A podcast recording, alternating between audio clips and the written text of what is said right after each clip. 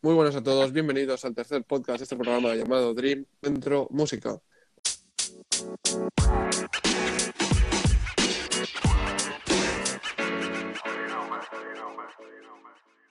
Hoy hablaremos de un gran deporte, hoy hablaremos de tenis de mesa o ping-pong. Y no, no voy a estar solo, tenemos a varios expertos de la materia que me acompañarán a lo largo del programa.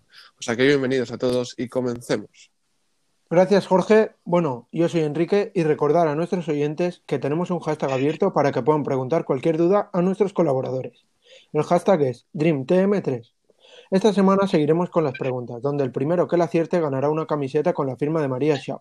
La pregunta es, ¿el jugador que no golpea, qué subroles sociomotores puede tener? Pues así es, os estaremos leyendo y el primero que la conteste correctamente se llevará el premio. Y hoy vamos a comenzar nuevamente con Gabriel, que nos va a comentar acerca de la comunicación motriz, así que cuando quieras, Gabriel. Muy buenas, Jorge, muy buenas a todos. Bueno, pues la comunicación motriz trata de describir la red de comunicación, nombrando y explicando todos los elementos y adecuándose siempre a la modalidad deportiva. Existen varios tipos de interacciones posibles entre los participantes. Está la posición o eh, contracomunicación motriz, que se da en las modalidades individuales. Luego también tenemos la cooperación, oposición o comunicación, que se da en dobles y dobles mixtos. Y por último, las inesenciales, que sería el entrenador, el público, el adversario. En cuanto a las posiciones, eh, vamos a destacar la posición corporal básica de espera, que esta debe ser de pie, con las rodillas algo flexionadas y sobre todo el peso del cuerpo debe estar echado hacia adelante para así acelerar los movimientos y facilitar la anticipación. En cuanto a los desplazamientos, deben ser muy cortos, excepto si el jugador se encuentra lejos de la mesa. También vamos a comentar la distancia, que será un aspecto en el que luego Enrique más adelante indagará. En cuanto al rol sociomotor, eh, en todos los deportes de raqueta hay tres estatus claros que se relacionan con los tres roles tácticos. En primer lugar, cuando un jugador realiza el estatus de servicio, presenta el rol de jugador que saca. Luego, cuando un jugador efectúa el estatus de resto, presenta el rol de jugador que resta. Y por último, cuando el jugador ejecuta el intercambio de estatus, presenta el rol del jugador que intercambia, y este rol lo cumplen ambos jugadores. Ahora Enrique comentará eh, todo lo que viene a ser siendo el subrol sociomotor. Como bien ha dicho mi compañero, yo seguiré con el subrol sociomotor y vamos a dividirlo en dos partes. En primer lugar, el jugador que golpea el móvil, es decir, que presenta la posesión. Dentro de este destacamos dos teorías. La teoría del semáforo que el jugador avanza en base a la posición en el espacio donde se encuentre, y la teoría del donut, que consta en no tener que llevar la pelota al centro de la pista, sino a los laterales. El otro sociomotor que encontramos es el jugador que no golpea el móvil, es decir, que está esperando a recibir la pelota. Tenemos dos teorías también. La primera es la teoría de la bisectriz, donde el jugador se coloca en el centro de la posible trayectoria del móvil, y la otra es la teoría de los imanes, donde el jugador se comporta como un imán con su rival es decir, nos colocamos paralelamente a él. También, como bien ha dicho mi compañero antes, voy a hablar de las distancias y para esto vamos a recurrir a la teoría del semáforo que os, he, explicado. Esta teoría la distribuimos en torno a tres colores. El primer color sería el rojo y es cuando nos situamos en defensa, es decir, cuando estamos por detrás de la mesa. El segundo color es el ámbar y es cuando estamos en transición, justo delante de la mesa o en la zona de tres cuartos. Por último, el último color es el verde y es cuando estamos en ataque, es decir, cuando eh, estamos haciendo golpes ofensivos de altura y con fuerza para ganar el punto. Tampoco nos podemos olvidar de los praxemas y los gestemas, que son elementos de la comunicación muy importantes. Los praxemas son técnicas que utiliza el deportista para despistar o engañar al contrincante. Es específico de la actividad motriz. En cuanto a los gestemas, se establecen comunicaciones directas, utiliza gestos, son sustitutos de las palabras con los compañeros y solo lo encontraremos en las modalidades de dobles. Pues esto acerca de la comunicación motriz. Ahora voy a seguir yo, que soy Jorge, eh, hablando sobre las técnicas básicas.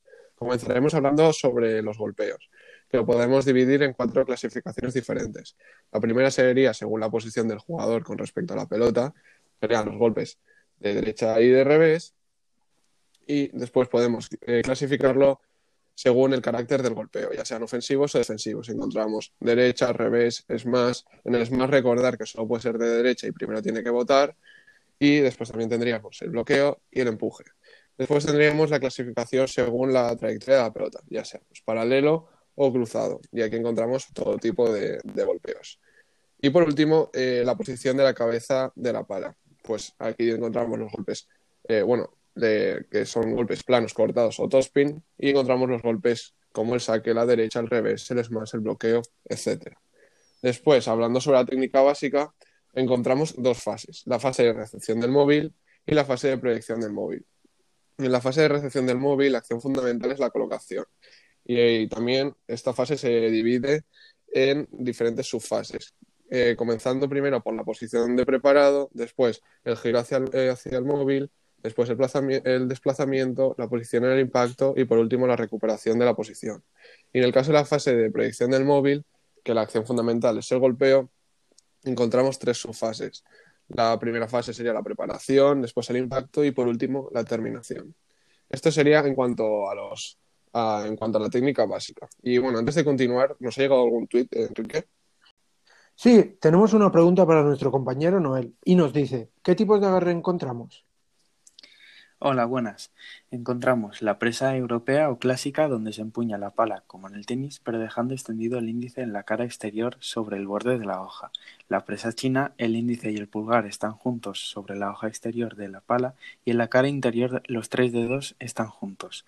La presa japonesa, los dedos índices y el pulgar están en contacto y por el lado opuesto los dedos están más abiertos que la presa china. Pues muchas gracias, Noel, por aclarar esta duda a un oyente.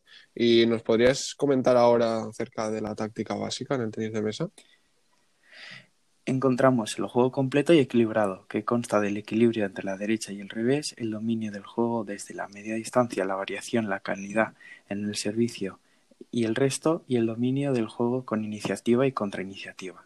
A continuación encontramos las fases de juego. En el servicio, el palista que saca en individual puede hacerlo en paralelo o en cruzado, por lo que respecta a los dobles solo puede ser un saque cruzado. Se busca que nuestro saque vaya al golpeo más débil del rival, después el resto variará según el saque que realice nuestro rival. Si va dirigido a nuestra derecha, podremos hacer los golpes de derecha sin efecto o top spin, mientras que si el golpeo es a nuestro revés, realizaremos un revés sin efecto o empuje.